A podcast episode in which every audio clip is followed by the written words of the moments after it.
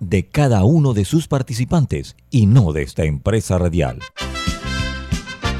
Son las 7.30 de la mañana, hora de un buen café y hora de Infoanálisis, el programa de información y análisis más profundo de Panamá. Infoanálisis con Guillermo Antonio Adames, Rubén Darío Murgas, Camila Adames Arias y Milton Enríquez. Infoanálisis por los 107.3 de Omega Estéreo.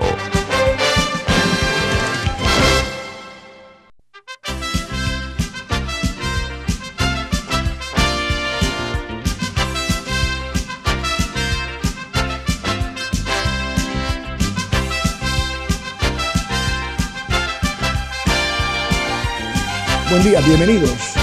Esto es Info Análisis, un programa para la gente inteligente. Usted puede sintonizarnos a nivel nacional a través de la frecuencia de Omega Estéreo 107.3 y 107.5 para la región de Azuero, provincias centrales. De igual manera nos pueden ver en video a través de Facebook Live. Esta aplicación es gratuita. También pueden hacerlo a través de sus teléfonos móviles o celulares y sus tabletas utilizando la app de Omega Stereo. Y esta es Omega Stereo, eh, simplemente así, y pueden sintonizarnos de igual manera en Tuning Radio, Tuning Radio. Recording in progress. Canal 856, canal de televisión de cable onda. Son las uh, plataformas que están a su disposición y el programa lo pueden ver si se lo pierde algún programa puede verlo en YouTube, el video, están todos o grabados allí. El podcast también queda eh, en, distintas, en las distintas plataformas. Camila, y hablando de los podcasts, ¿quién presenta Infoanálisis?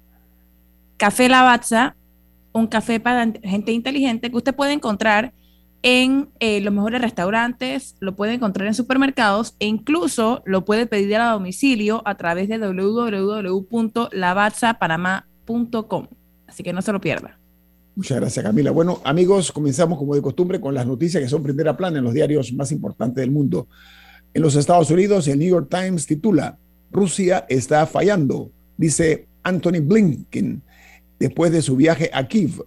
Estados Unidos dice que quiere ver debilitadas las Fuerzas Armadas del Kremlin, mientras Washington eh, ha endurecido su mensaje sobre la guerra de Ucrania después de una visita de alto riesgo del secretario de Estado, acompañado del secretario de Defensa.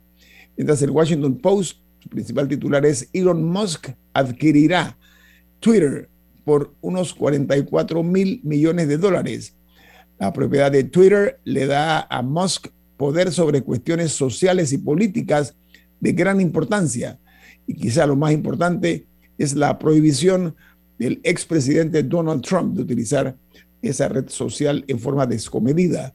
Mientras el Wall Street Journal, su principal titular es el acuerdo de Musk con Twitter anuncia un cambio en las redes sociales. Musk tomará la compañía privada si la compra de 44 mil millones de dólares se lleva a cabo. Se espera que el multimillonario brinde un enfoque más directo sobre el, una empresa que ha luchado por reconciliar la conversación libre con el contenido que atrae a los anunciantes.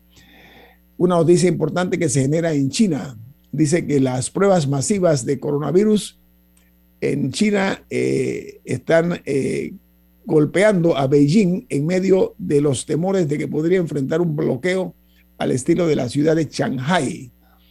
Eh, aunque solo se descubrieron unas cuantas decenas de casos de coronavirus, algunas áreas de Beijing ya han sido cerradas y hay eh, un número importante de eh, pruebas masivas de la COVID-19.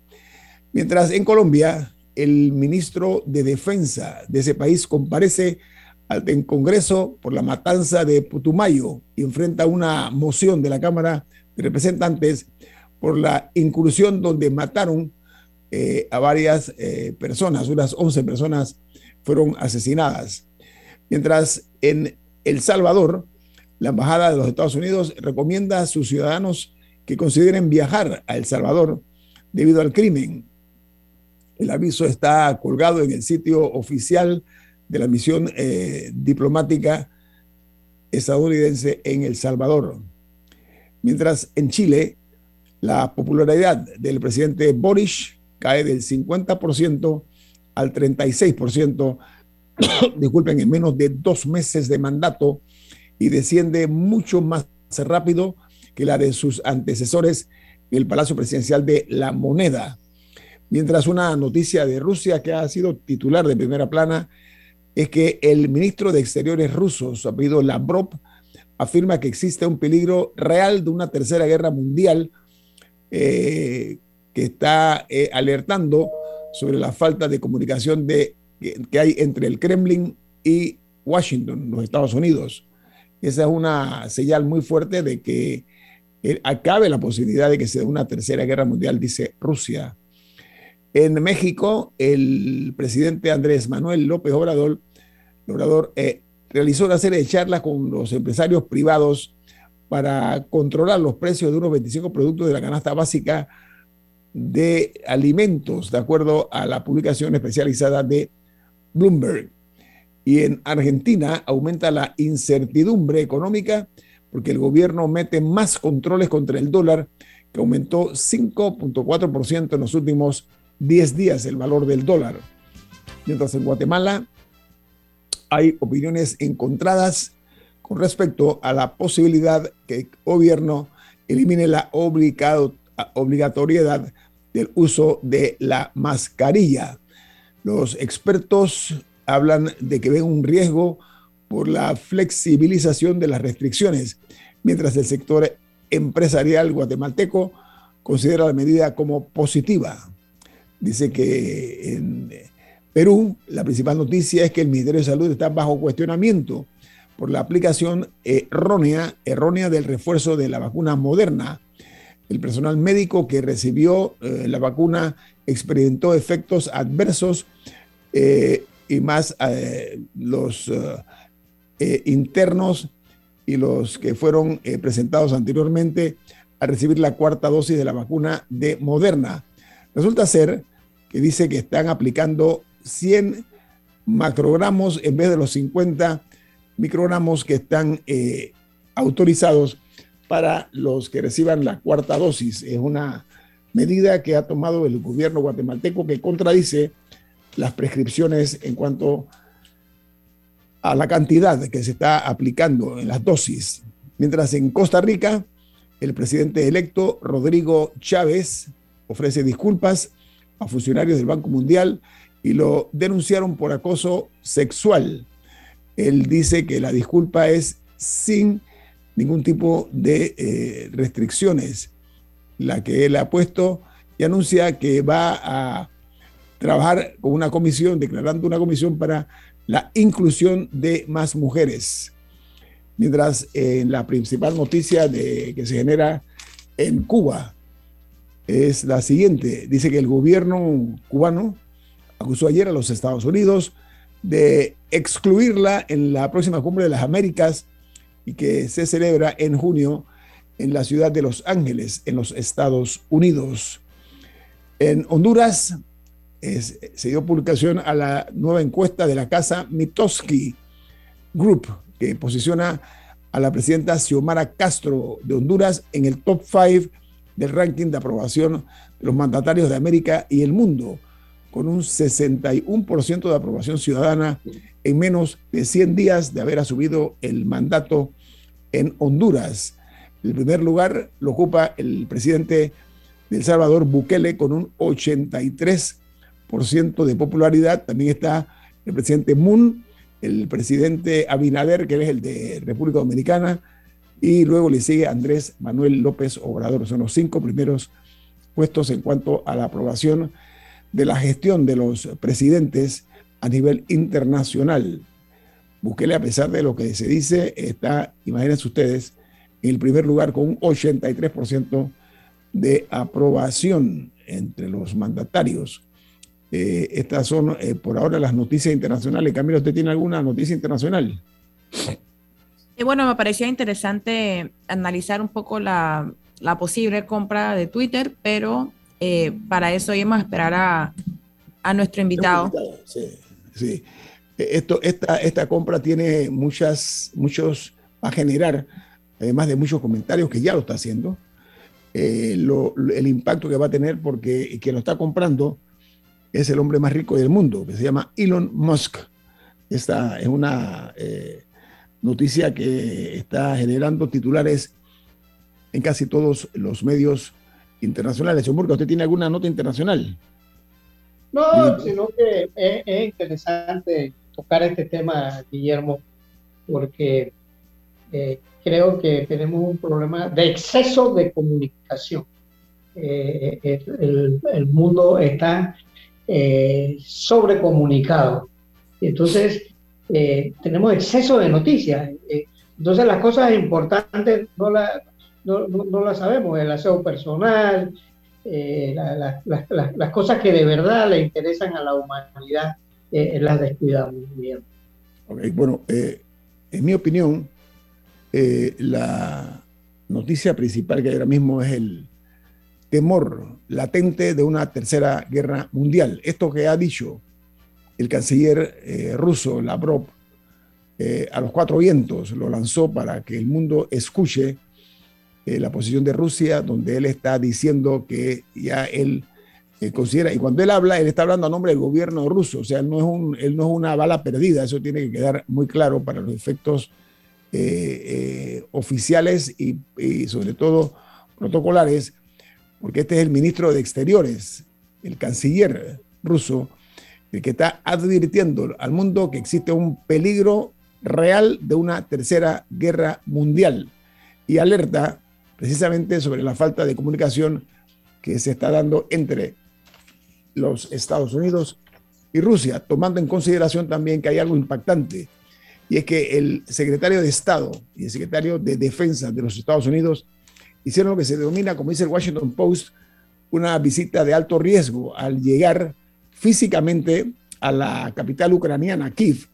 Eh, estuvieron presentes allí y anunciaron que van a darle mayor ayuda al gobierno del señor Zelensky de Ucrania mediante eh, la entrega de un número importante, entre otras cosas, de tanques que son antiaéreos y con una serie de, modificaciones que se han hecho para que sean más letales en, sus, en su participación en cualquier tipo de evento eh, guerrerista. Así que yo creo que esa, esa es una noticia que debe alertarnos a todos, porque la Segunda Guerra Mundial comenzó así, con una anexión que hizo Adolfo Hitler, recuerdan ustedes Austria, y de allí se generó después la toma de otras áreas de Europa que llevaron a Hitler a casi controlar todo el este de Europa, el resto de Europa, con el saldo que ya se conoce. Así que creo que esa noticia eh, debe llamarnos la atención a todos. Aquí no hay que alarmarse, lo que hay que tener es muy bien puestos los pies en la tierra y ver ese peligro inminente que hay por primera vez de una guerra nuclear después de lo ocurrido con aquella crisis de octubre que se dio entre los Estados Unidos y Rusia por los misiles que había instalado Cuba en su territorio. Creo que... No sé, yo, yo, siento que ha habido como varios momentos de, peligro. No, pero este, este, este, supuestamente es el mayor porque eh, e, era incipiente todavía la, era de los misiles. Ahora los misiles ahí, bueno, Rusia tiene un misil intercontinental que le puede llegar a Nueva York, a Los Ángeles, a muchas ciudades de los Estados Unidos. Y los Estados Unidos, sospecho yo, que tiene la misma capacidad de poder utilizar eh, estas armas que son, como dije, letales, eh, que es la guerra nuclear que tanto se dice y se habla y que parece que es eh, una posibilidad que se materialice si no se llegan a acuerdos civilizados que no pongan en peligro la especie humana. Vamos al corte comercial. Esto es Info Análisis, un programa para la gente inteligente. Omega Stereo tiene una nueva app. Descárgala en Play Store y App Store totalmente gratis.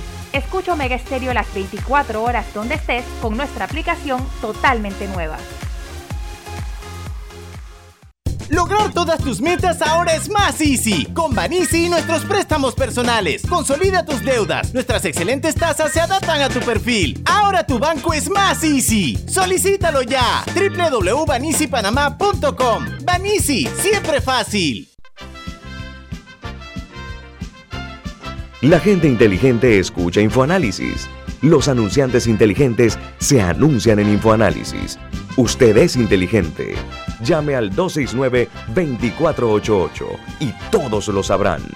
Infoanálisis, de lunes a viernes de 7 y 30, 8 y 30 de la mañana, en donde se anuncian los que saben.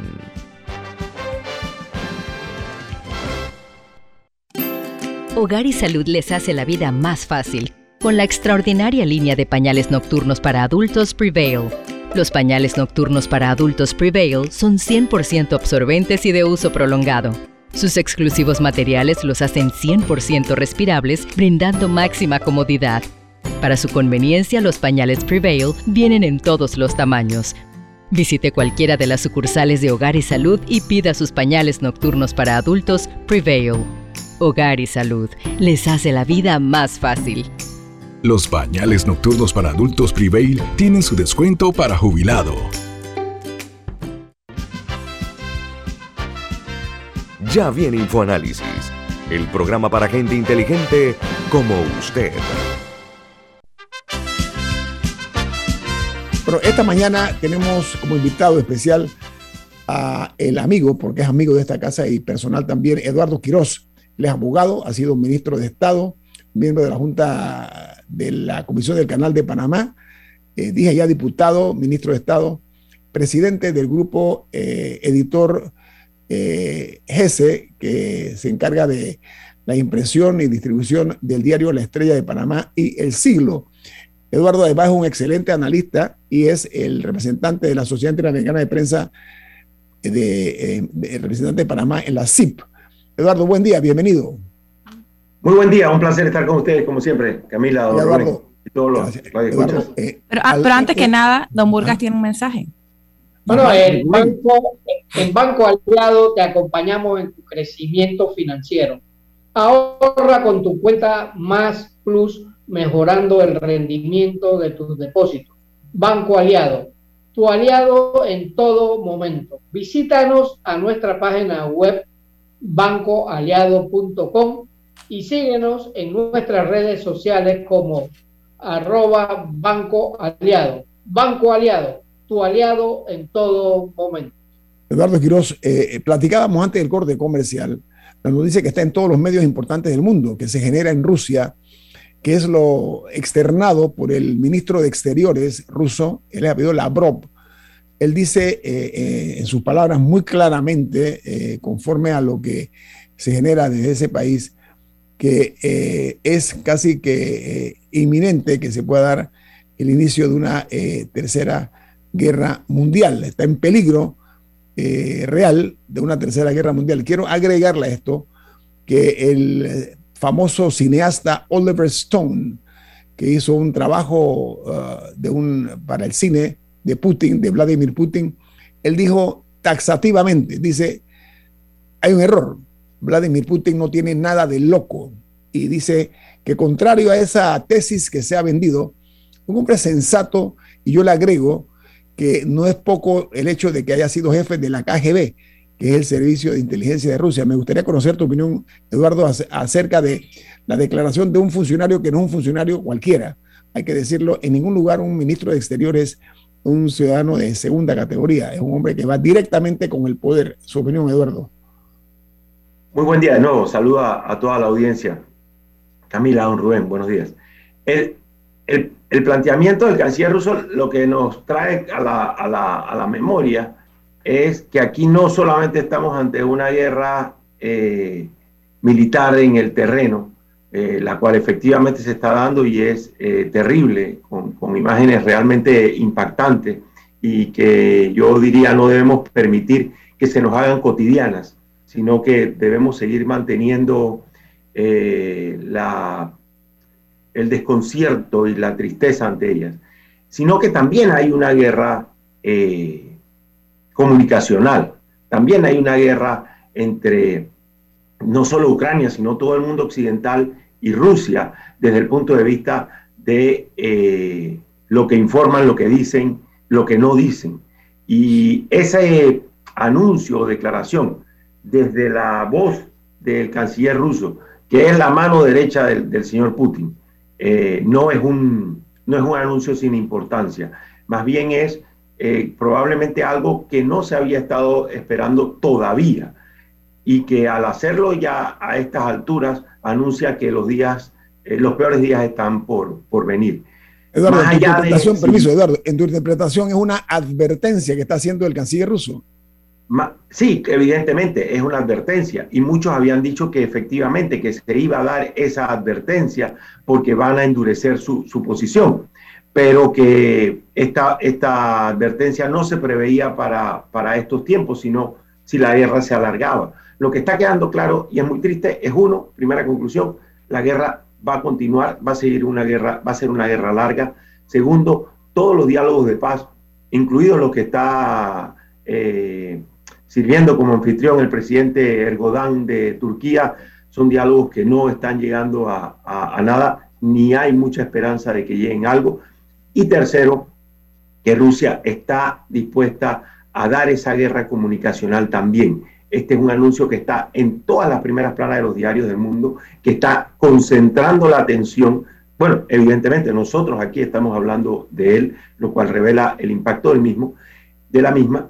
Y tercero, que tiene toda otra serie de acciones que ya no se ven, que ya no se comunican, pero que se están dando también, lo cual evidentemente agrava la, la situación. Eduardo, la victoria de eh, Macron, la victoria de Macron en Francia eh, manda una señal interesante. Eso por una parte, eh, el hecho de que Macron es un hombre que se ha preocupado, por ejemplo, por sentarse con el presidente Putin, por cierto, una mesa larguísima donde había una distancia que dicen que era por el, la COVID, ¿no? Eh, esa, esa victoria de Macron por una parte y la otra, la visita de Anthony Blinken, secretario de Estado, y el secretario de Defensa, ambos una visita a la propia capital de Ucrania, a Kiev, eh, donde se habla, los propios Estados Unidos, lo leí, tú, tú lees muchos periódicos internacionales también, y habla que fue una visita de alto riesgo. Y cuando hablan de alto riesgo, es alto riesgo para la vida de ellos. Eh, Eduardo, ¿tu interpretación de eso? Sí, hay, dos tipos de visitas, ¿no? Una, la que realizan tipo el primer ministro Boris Johnson del Reino Unido, que la realiza más por su situación interna y los problemas que tiene en su país para tratar de mejorar su imagen y la visita de, del secretario Blinken, que, eh, que efectivamente es una visita que va en dirección a la declaración del canciller ruso. O sea, que va una, que es eh, los Estados Unidos señalando estamos cada vez más involucrados en este tema y, eh, y de allí lo que faltaría es el paso a tener una, una participación activa en la parte, en la parte militar. Ahora, eh, también hay un, hay un mundo que ha cambiado. Con el derribo de las torres gemelas, el mundo cambió. ¿Por qué? Porque ya Estados Unidos eh, no puede hacer lo que antes hacía. Era invadir Panamá, invadir a países más chicos eh, y sin pagar consecuencias. Entonces, esa es una realidad el, presidente de Estados Unidos no goza de una, de una buena eh, salud electoral. Digamos, tiene muchos cuestionamientos, sobre todo por las travesuras de su hijo, eh, apoyado por él, eh, le va a pasar factura y le está pasando factura. En cambio, Rusia actúa con mayor libertad que los Estados Unidos.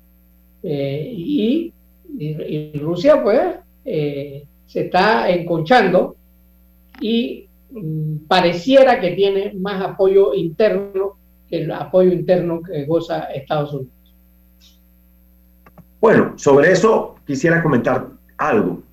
Eh, yo creo que no es pareciera, creo que algo que tal vez en el mundo occidental no, no tenemos tan claro es que a lo interno de Rusia, eh, si usted no está de acuerdo con la guerra, usted está en la cárcel.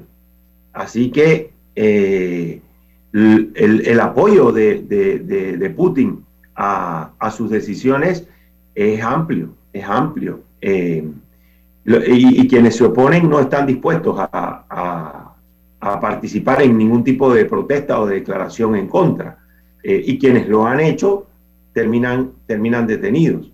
Entonces, lo que, de, lo, de lo que está enterado el pueblo ruso es, información muy, muy limitada y es información que los lleva a, apoyar a su gobierno en lo que consideran una acción patriótica y una acción en defensa de los intereses de su país. Así que sí, el comentario de, de, don Rubén es interesante porque a veces uno piensa, bueno, ¿qué pasa con el pueblo ruso que no se opone? No, no. La iglesia ortodoxa rusa, bueno, una parte, porque la iglesia ortodoxa rusa tiene varias, no, no es, hay que tener claro, no es como la iglesia católica que tiene un solo, una sola jerarquía, sino que tiene varias, eh, Cabezas. varias jerarquías. Eh, una, una, de las principales iglesias eh, rusas, ortodoxas rusas, cristianas, está apoyando la, la, la, posición de Putin de manera amplia y militante. Entonces, hay que tener claro, a lo interno de Rusia hay un apoyo muy grande. Bueno, aquí me, aquí me viene a la memoria la frase esa de, de, atribuida al, al, senador norteamericano Hiram Johnson, eh, allá en la Primera Guerra Mundial, donde dijo, eh, la primera víctima cuando se llega a la guerra es la verdad. Y efectivamente, en el, en el caso de Rusia, eso, eso se ha cumplido eh, a, a, pie juntillas y la información de la que tiene, a la que tiene acceso el pueblo ruso es muy limitada. Eduardo, además, para agregar a tu, a tu comentario, hay vistas en video cuando las, eh, las Fuerzas Armadas rusas se toman los diarios independientes, entre comillas, diarios independientes, o digamos, no afectos al gobierno, que criticaban algunas acciones de gobierno, que fueron cerrados de una forma dramática. En pocas palabras, se coartó la libertad eh, eh, interna de información, por un lado, y por la otra, como tú bien dices, hay pruebas también, porque hoy día el celular es un arma muy poderosa. Hay, hay tomas en video de cuando han ido a cometer actos de represión contra los rusos que han salido a protestar, que no son muchos, ¿ah? pero los que se han atrevido, atrevido, han sufrido ese tipo de situaciones. Bueno, un, comentario cortísimo. Además de eso, las agencias de noticias, la, mayoría, si no todas, la mayoría han cerrado sus oficinas, pero por decisión propia, porque se aprobó una ley recién, eh, eh, un poco después del 24 de febrero que inició la, la guerra, se aprobó una ley en la que si usted da algún tipo de información que ponga en peligro el prestigio del ejército ruso, eso es una, es una razón para ir a la cárcel y puede ser condenado hasta por 15, hasta por 15 años. Y lo otro es que oficialmente está, y esto es algo que hay que internalizar, oficialmente en Rusia está prohibido referirse a la guerra como guerra. La palabra guerra está prohibida. Este es eh, una acción en defensa de los intereses patrióticos de Rusia. Entonces, si ya nada más tratamos de, imaginarnos cuál es el ambiente que hay en, Rusia, eh, no, me queda muy claro que el, nivel de información que tiene el pueblo es muy, muy limitado. Pero ¿sabe qué, Eduardo? También la historia es muy clara en cuanto a su redacción, en cuanto a su, su forma como se cuenta. Muchas veces los hombres fuertes de los países cuando tienen problemas dentro de, de sus jurisdicciones, ellos recurren a una guerra, a un conflicto. Yo recuerdo el de las Malvinas, ¿no? Cuando Videla y el grupo de los militares argentinos se toman las Malvinas con la esperanza de que Inglaterra no iba a poder llegar allá. Decían, no, estos ingleses no van a venir acá a Argentina, que está muy lejos. Y bueno, ya sabemos que Pinochet los ayudó eh, como un intermediario para que llegaran sus aviones a ciertos puntos estratégicos y bombardearon de una forma brutal a eh, las Malvinas para retomar el control. Así que es un, un instrumento que usan muchísimo los hombres fuertes de todos los países. Vamos al corte comercial. Esto es Info Análisis, un programa para la gente inteligente. Cuando el verano te gusta, suena así. En 50 metros llegas a la playa. Dale like a Claro y cámbiate a un plan postpago con ilimitada de C30 y llévate un equipo gratis. Dale like a todo lo que te gusta con Claro. Promoción válida del 15 de enero al 30 de abril de 2022. Para más información visita claro.com.pa. La gente inteligente escucha InfoAnálisis los anunciantes inteligentes se anuncian en InfoAnálisis. Usted es inteligente. Llame al 269-2488 y todos lo sabrán. Infoanálisis, de lunes a viernes de 7 y 30, 8 y 30 de la mañana, en donde se anuncian los que saben. Banisi y nuestros préstamos personales, lograr todas tus metas ahora es más easy. Obtén tu aprobación 100% digital y recibe rápido desembolso. Ahora tu banco es más easy. Solicítalo ya. www.banisipanamá.com. Banisi, siempre fácil.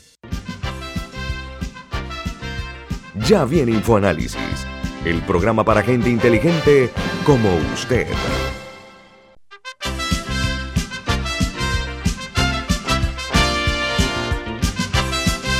Bien, bueno amigos, continuamos eh, platicando con nuestro invitado, eh, eh, el abogado Eduardo Quirós. Eduardo, el caso de la compra de Twitter por parte del hombre más rico del mundo, Elon Musk.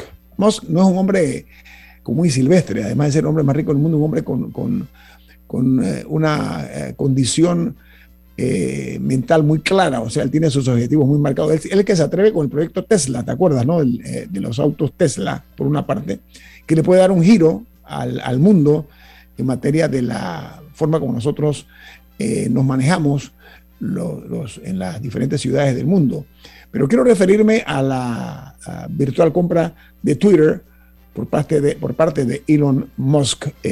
esta, esta fórmula le daría el control de la más importante red social, aparentemente. Bueno, no, no es la más importante red social. es, más, no, pero, ese, es uno de los temas. TikTok está encima. TikTok, yo sé que TikTok le está No, Instagram, o sea, ah.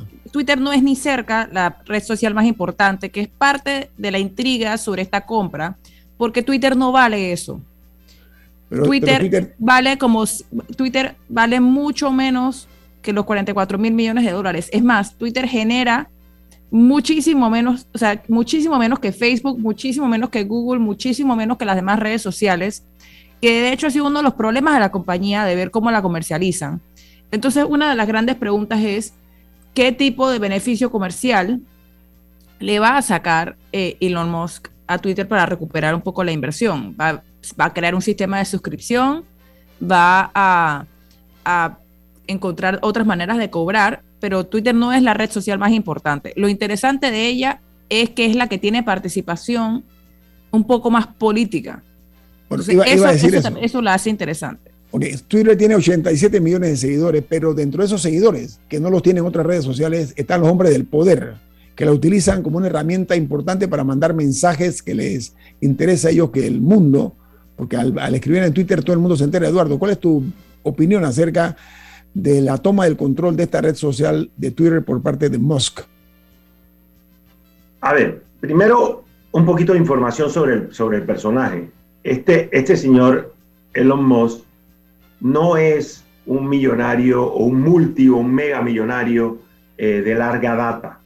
Este es un señor que hace década y media, dos décadas, eh, no, no, ni siquiera aparecía en las listas de, de ricos del mundo y que ha hecho crecer su riqueza de una manera impensable a partir de una serie de decisiones en alguna medida excéntricas eh, desde el punto de vista comercial o de los negocios, pero que eh, han impactado eh, impresionantemente. Y muchas de ellas ligadas a este proyecto de los automóviles Tesla. Lo otro que habría que decir para tener un buen contexto es que pareciera que el mundo bursátil adora ese tipo de decisiones excéntricas. Y mutatis mutandi, o sea, cambiando lo que haya que cambiar, eh, me recuerda un poco a esa aura de encantamiento que generaba el señor Trump en un periodo prepolítico, en su periodo prepolítico, en el que este eh, empresario de los hoteles decidía llegar a una ciudad y comprar el, el, terreno más, más costoso por el doble del costo y trepar una torre de, de, hotel muchísimo más grande que lo, que, que, cualquiera otra en la ciudad eh, y, y, parecía como una decisión absurda desde el punto de vista comercial, pero terminaba convirtiéndolo en la persona más importante de, ese, de, esa, de esa ciudad. Entonces, eh, y usted llega a ciudades en los Estados Unidos y ve Torres Trump Trump, eh, que, absolutamente desproporcionada. Entonces, este es lo, para mí es un poco la versión no política todavía de eh, ese antecedente eh, que vimos en el, en el señor Trump por sus decisiones excéntricas. La de ayer, sin duda alguna, como bien acotaba Camila, es otra decisión eh, que deja mucho más preguntas que respuestas. La primera es, no está adquiriendo la red social más relevante, está adquiriendo más bien una red social que está en leve decadencia y que sigue siendo relevante desde el punto de vista de, para, la, para, la, política, pero que eh, comercialmente más bien tiene una tendencia a la caída porque las redes sociales basadas en video están siendo mucho más potentes, TikTok, Instagram, etc.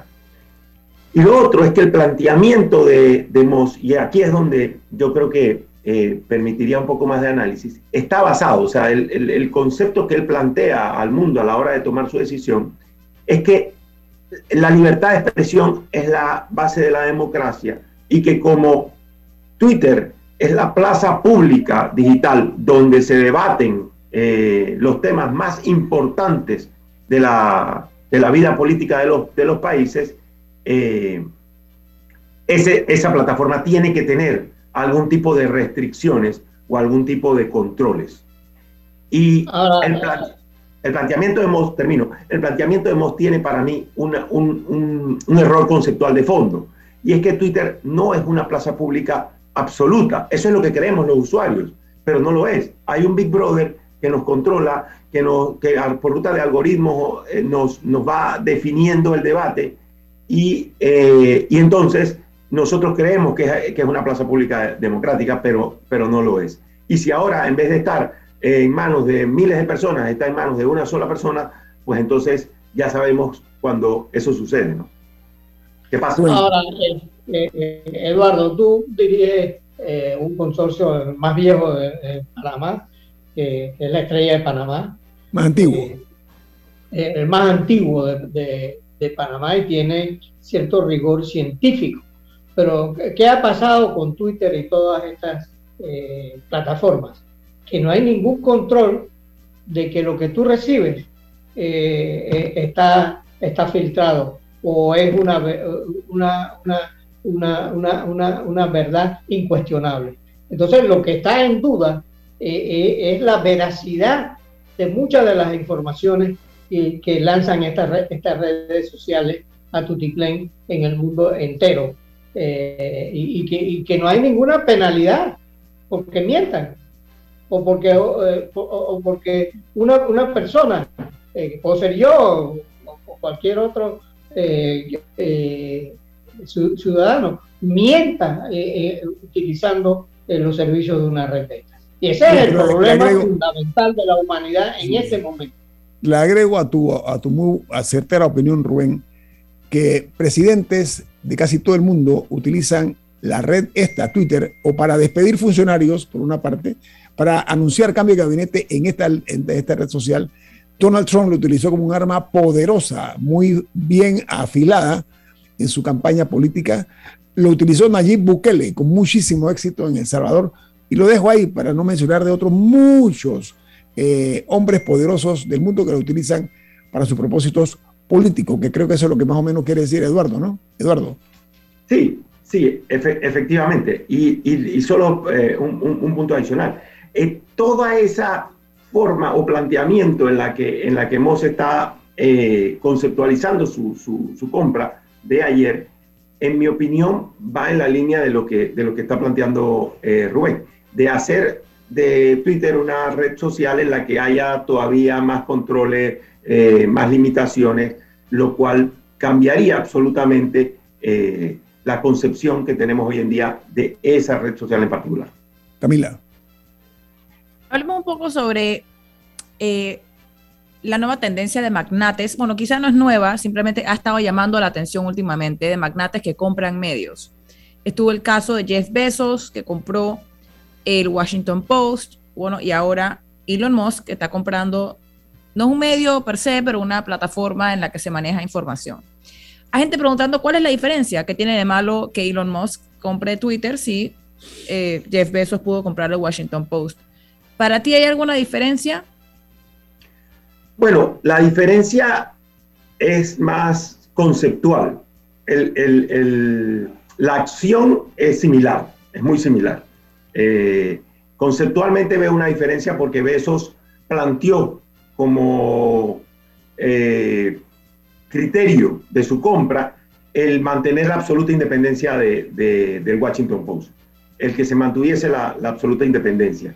Y eh, Marty Brown, eh, amigo de, Guillermo Antonio Damejo, persona con la que ha podido intercambiar, Marty Brown, que era director del, del, Washington Post en ese momento, lo dejó muy claro públicamente que él no hubiese seguido trabajando. Yo no seguiría trabajando en, el Washington Post a partir de esta compra que se ha dado si no se eh, hubiese el compromiso por parte de quienes están adquiriendo de mantener eh, los criterios de independencia absoluta que tiene el Washington Post, que tenía el Washington Post hasta ese momento. Desde, desde el punto de vista conceptual sí veo una, una diferencia. Moss más bien ha ido por delante en decir, yo voy a ejercer algún tipo de control sobre esta plaza pública digital, que es Twitter, eh, porque para mí eh, hay que defender la democracia. Entonces, tendríamos que entender bien qué es lo que tenemos en la cabeza sobre democracia o qué es lo que tiene él sobre libertad de expresión, cuáles son los alcances que está pretendiendo darle. Sí, quería escuchar tu opinión primero, quería escuchar tu opinión primero, pero yo definitivamente le veo una diferencia. Justamente eh, por eso que mencionas, eh, que ha sido un poco la justificación que él ha dado por esta compra, eh, de, que, de que Twitter se estaba volviendo un lugar muy controlado y que había que liberarlo en ese sentido. Sin embargo, creo que ahí entra un poco eh, a la discusión el concepto de libertad de expresión, porque, vuelvo a surgir la pregunta, libertad de expresión es que todo el mundo pueda decir lo que quiere, o, por ejemplo, en casos como Twitter se estaba viendo una gran cantidad de abuso online y de acoso, etcétera, y la compañía había estado invirtiendo en eh, contratar personas para tratar de, controlar eso y uno puede reportar a las personas que no seguían las reglas de la, de la plaza, por decirlo así. Hay dudas sobre si, eso si esa política va a continuar o si simplemente va a ser todo el mundo, todo lo que se pueda, adelante. ¿Qué, ¿Qué implicaciones tiene ese debate sobre, sobre la libertad de expresión? ¿Cuál es tu posición? Bueno, es, es un debate muy interesante porque, a ver, yo tengo una posición un poco eh, distinta en el sentido de cómo yo creo que se debe generar ese control cuando hay un abuso de la libertad de expresión. Paso a eso enseguida. Solamente quiero decir previamente, como otro elemento para los escuchas, la compra, la forma en la que se da la compra es una compra eh, forzosa. Quienes, eh, quienes eh, son expertos en, el tema de la, de, la, bolsa podrán explicarlo mucho mejor que yo. Y es que la, la, la propuesta de adquisición es de tal eh, envergadura favorable a los accionistas que la junta directiva, aun cuando tuvo intenciones de tratar de evitar la compra, porque quería mantener las políticas de Twitter, no puede lograrlo. Y, y, y, y se tiene que producir la, la compra, casi forzosa porque a los accionistas le están ofreciendo tal nivel de ganancia que no hay forma de pararla. Eso en palabras pobres. Entonces, con respecto a lo que señalas, evidentemente que hay un debate de fondo. La, la, manera en la que yo planteo que ese debate se soluciona es por ruta de la Administración de Justicia. En otras palabras, entendiendo, entre comillas, que las redes sociales son plazas públicas, aun cuando yo sostengo que no son plazas públicas exactamente iguales que un parque donde usted va y dice lo que quiere, eh, con la repercusión de que solamente la gente que está en el parque lo escucha, aquí lo escucha el, mundo entero, o como decía adelante, miles de millones de seguidores, pero debe regirse por las mismas reglas. Si usted violenta, si, si, si sus declaraciones son declaraciones que incitan el odio, si sus declaraciones son declaraciones discriminatorias, si sus declaraciones son eh, eh, declaraciones que incitan a la violencia, pues hay que ir a las autoridades y buscar una, una acción y las autoridades deben reaccionar. Pero deben ser las autoridades del Estado, no debe ser el propietario o el Big Brother de la, de una, de una red social, cualquiera que ella sea, que establezca reglas que hoy más o menos son eh, aceptables, pero que el día de mañana no sabemos. Allí la mayoría de las redes sociales han cortado a las agencias de noticias rusas porque son agencias del Estado ruso.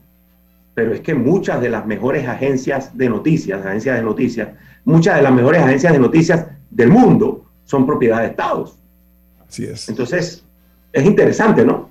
Sí, lo vemos, Eduardo, para simplificar. Associated Press, eh, la, eh, la UPI, o sea, muchas agencias son de los, de los Estados Unidos, de los intereses de los Estados Unidos. Está, por ejemplo, Deutsche Welle de Alemania, está eh, France Press de Francia. En pocas palabras, tu, tu, explicación es muy certera. Voy a invitarte a que nos quedemos unos minutos más después del cambio, Eduardo. Seguro, seguro, con todo gusto. Viene más aquí en Info Análisis. Este es un programa para la gente inteligente. La gente inteligente escucha InfoAnálisis. Los anunciantes inteligentes se anuncian en InfoAnálisis. Usted es inteligente. Llame al 269-2488 y todos lo sabrán. Infoanálisis, de lunes a viernes de 7 y 30, 8 y 30 de la mañana, en donde se anuncian los que saben.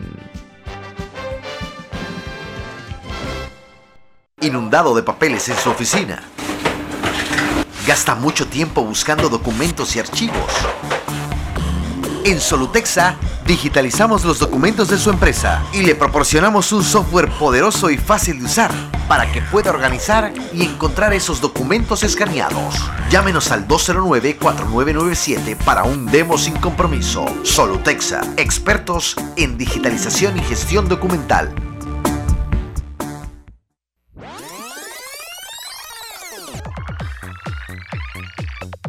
Omega Stereo tiene una nueva app. Descárgala en Play Store y App Store totalmente gratis. Escucha Omega Stereo las 24 horas donde estés con nuestra aplicación 100% renovada. Ya viene InfoAnálisis, el programa para gente inteligente como usted.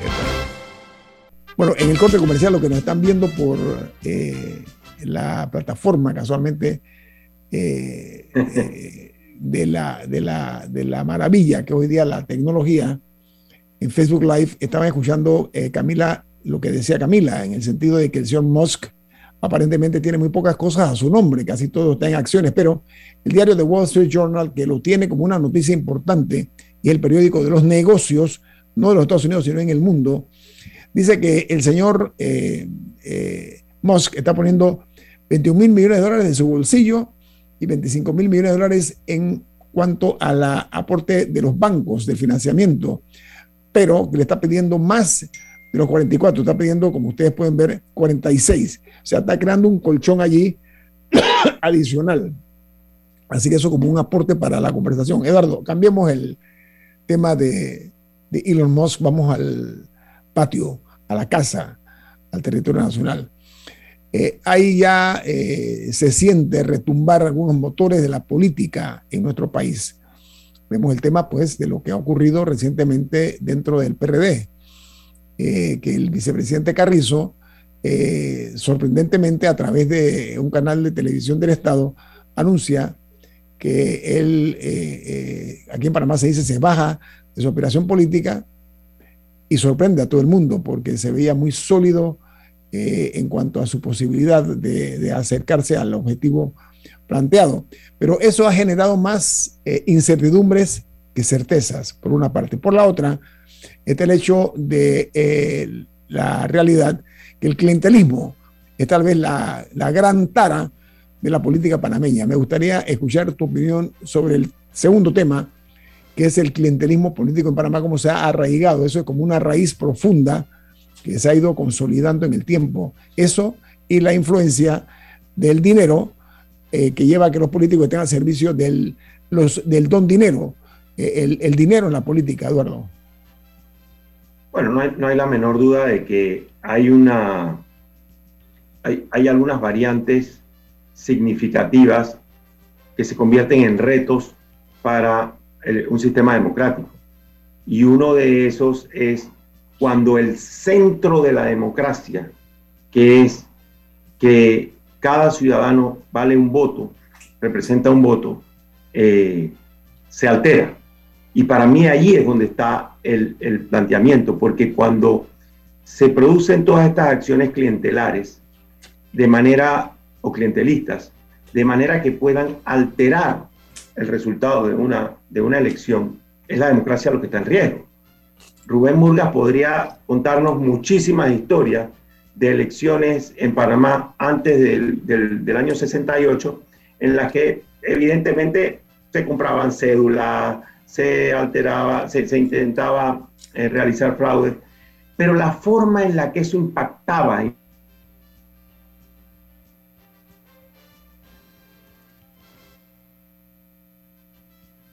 Si el universo era pequeño, pues tal vez una diputación o una alcaldía podía tener un impacto final. Pero cuando el universo crece, el impacto de esas acciones se reduce, porque usted no puede comprar a, a, la mayoría de los votantes. Pero cuando el clientelismo empieza a crecer de la manera en la que está creciendo hoy, hoy en día, cuando usted tiene una red de diputados que utilizan el mismo esquema, la misma forma de proceder, utilizando los recursos y los privilegios del Estado para poder controlar sus circunscripciones y luego pone a todas esas circunscripciones en conjunto, entonces usted desde el clientelismo puede terminar teniendo el control de una elección nacional. Y eso es un riesgo enorme para mí. Pero, perdón, Camila, adelante. Bueno, más o menos por esa línea, eh, en Estados Unidos se habla mucho de gerrymandering, que, o sea, que manipulan la, cómo están dibujados los, los distritos en ese... los, sí, lo, creo que las circunscripciones. las circunscripciones, de cómo están dibujadas eh, para favorecer a un partido u otro. Eh, en Panamá estamos viendo un fenómeno eh, con la creación de corregimientos en, en bastiones políticos, porque, porque esta creación se concentra, por ejemplo, en provincias como Bocas del Toro. ¿Qué impacto puede tener eso a nivel electoral? Bueno, el, el, el gerrymandering que mencionas, que es la redefinición de las circunscripciones electorales en base a Big Data, o sea, en saber cómo votan los ciudadanos de tal, de tal circunscripción y sacar tal calle o tal barrio para poder asegurar la elección en favor de determinado partido, es, es, más o menos lo mismo. Y esto lo que más revela, lo que revela adicional es que esta, estas prácticas no son exclusivas de Panamá. Esto se están dando, esto se está dando hasta en el primer mundo, hasta en el primer, o lo que llamamos el primer mundo. Entonces, hay que prestarle atención. Yo sí creo que, digo, hace un, unos 20, 30 años, cuando se estudiaba, usted sabía que habían sesenta y tantos corregimientos, o ya están cerca de 80, eh, perdón, distritos, distritos. Corregimientos eran los 505 corregimientos que se crearon en el 72, con la constitución del 72. Hoy en día creo que ya vamos por 700 corregimientos. Entonces, evidentemente, evidentemente que hay en el fondo una intencionalidad política esto no es para beneficio de los ciudadanos. No se crea un corregimiento para que se le brinde mejor atención o mejores servicios públicos a los ciudadanos. Se está creando un corregimiento para crear un representante, para crear un, caudillo pequeño en esa instancia que por ruta de, decisiones populistas termine teniendo el control de, de la votación y le sirva al gamonal del siguiente nivel hacia arriba para seguir ganando sus elecciones. La pregunta es si esto llega en algún momento a impactar, a impactar una puede llegar a impactar una elección nacional. Víctor Mojica, un periodista, hizo en el año 19, 2019, una, un excelente trabajo para la Estrella de Panamá titulado Elecciones por Dentro. Él fue a visitar cada circuito electoral donde había uno de estos eh, diputados que se religen y se religen y, trataba de entender al votante. Y para mí fue muy, muy eh, interesante el resultado de su investigación, porque evidentemente la gente está conectada con ese, con ese, con ese diputado. O sea, no había forma que, por ejemplo, un diputado como el señor Robinson o un diputado como el señor Galvez o no, no ganase la elección, porque han desarrollado una red eh, con sus comunidades que no hay forma de, variar eso, porque la gente les debe algo, porque la gente se siente atendida, porque la gente siente que le resuelven sus problemas.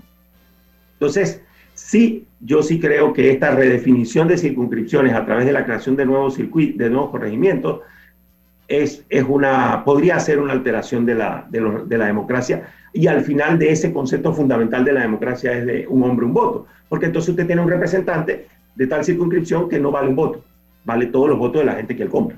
Eduardo, pero además, sospechosamente, en Boca del Toro se están creando 14 corregimientos, ¿ok?